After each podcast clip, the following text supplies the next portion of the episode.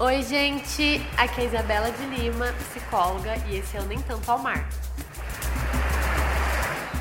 Seu medo de cair já te impediu de pular? Quando experimentamos sensações de ansiedade que transtornam a nossa vida, é comum ter dificuldade para viver momentos prazerosos. Isso porque, depois de longos períodos de sofrimento e frustração, resultados favoráveis são assustadores. Eu costumava dizer que odeio quando as coisas dão certo. Pode até não fazer sentido para você, mas eu explico.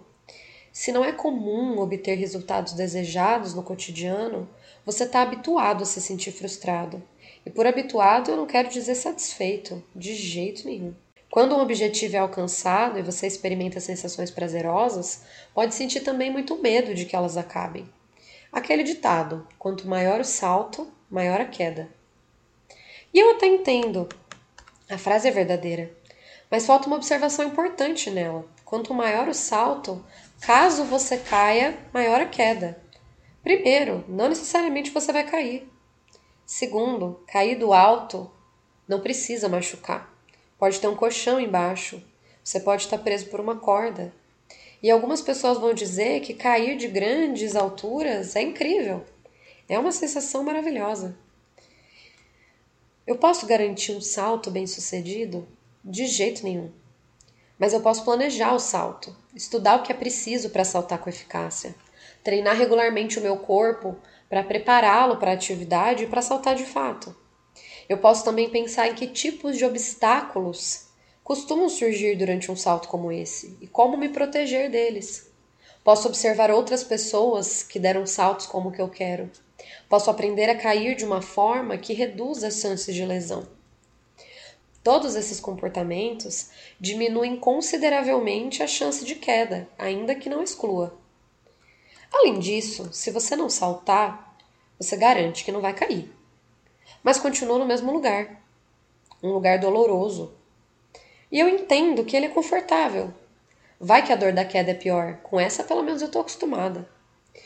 Porém, a garantia de não cair naquele salto não te impede de cair de outras formas ou de continuar caído no lugar onde você já está, o que também não parece agradável. Isabela, não complica, faz o fácil. Essa história de ginasta, a gente está falando de ansiedade ou o quê? Gente, é o seguinte: se você ficar deitado na cama, no quarto escuro, sozinho, em silêncio, em um dia de sensações desagradáveis, quais as chances das sensações mudarem? É preciso levantar, abrir a janela, colocar-se em contato com estímulos ambientais que possam alterar a forma como você se sente. Você está com medo? Não precisa buscar o recorde de salto com vara. Pula uma poça de água da chuva, você já saiu do lugar. Vocês acham o quê? Que o Thiago Braz, dono de um salto de 0,3 metros, fez isso só naquele dia e tirou a sorte grande de bater o recorde. Eficácia requer estudo, treino e exposição. Nenhum bebê saiu andando pronto para uma passarela ao dar, os primeiros passos. Ele sentou, fortaleceu a coluna para se manter sentado, engatinhou experimentando e conhecendo o seu corpo até ter coragem de sair do lugar. Tentou ficar em pé, segurando em objetos maiores, na parede, depois em alguém. Ficou em pé segurando as mãos de alguém. Deu seu primeiro passo e caiu. Provavelmente caiu várias vezes. Ainda bem que a gente aprende a andar quando temos uma altura bem próxima do chão. Imagine alguém de quase dois metros caindo ao dar o primeiro passo. Então, para dar um passo, para dar um salto de seis metros, é preciso primeiro saltar 10 centímetros. Quando um ginasta salta, ele não tem certeza de que vai chegar do outro lado. Ele confia no seu treino e arrisca, porque se ele cair, terá um colchão embaixo. Se ele cair, ele sabe em que posição fazer isso e qual parte do corpo deve chegar ao chão primeiro. Se ele se machucar mesmo assim, ele aproveitou cada treino e milhões de saltos antes desse. Ok, Isabela, eu não caí, foi ótimo. Mas é isso, acabou. E aí? Bom, depois de bater o recorde de salto, não vai ser fácil superá-lo de novo. Pode ser que nunca aconteça. Mas isso não muda o fato de que você saltou. de que uma vez você superou e de que você pode dar outros saltos como aquele. Que o lugar onde você já chegou é bom e importante. A gente está com uma mania bem conveniente de não aceitar o final das coisas. Quando uma série é cancelada ou chega ao final programado, nos revoltamos. Como assim eu não acompanharei os próximos passos e aventuras daquele personagem?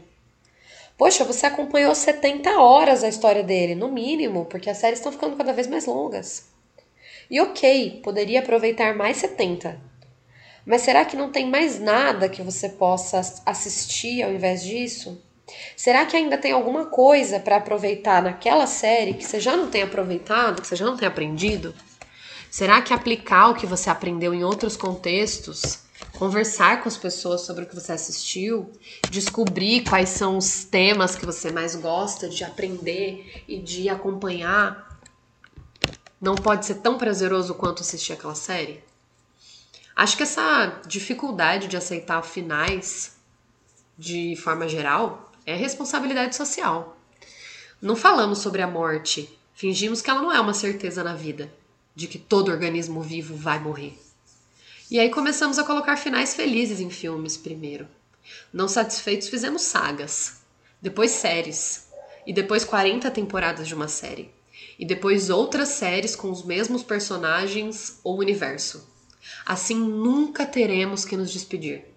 Parece inofensivo, mas será que esse caminho de fingir que o final não existe nos prepara gradualmente, de forma generalizada, para lidar com os finais que não estão no nosso controle, como a morte de alguém ou um término?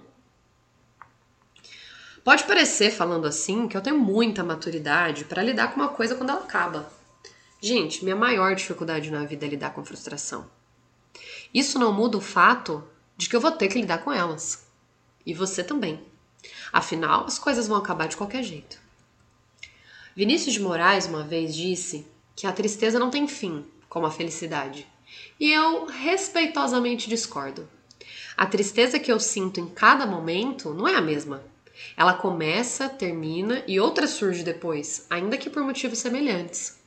Então, cada tristeza tem seu fim, assim como todo carnaval. Assim como a felicidade. E se a ideia é pensar que, independente do fenótipo, ainda é tristeza, ok, então a felicidade ou qualquer outro sentimento também não tem fim, porque eu sempre poderei senti-lo de novo. Nada me convence de que deitar é melhor do que saltar. Afinal, uma hora ou outra teremos que nos levantar do tombo. Então, melhor, melhor aproveitar o tempo para fortalecer a coluna, mesmo torcendo o nariz. Desejo uma louça curta para compensar a pilha da semana passada. Até a próxima!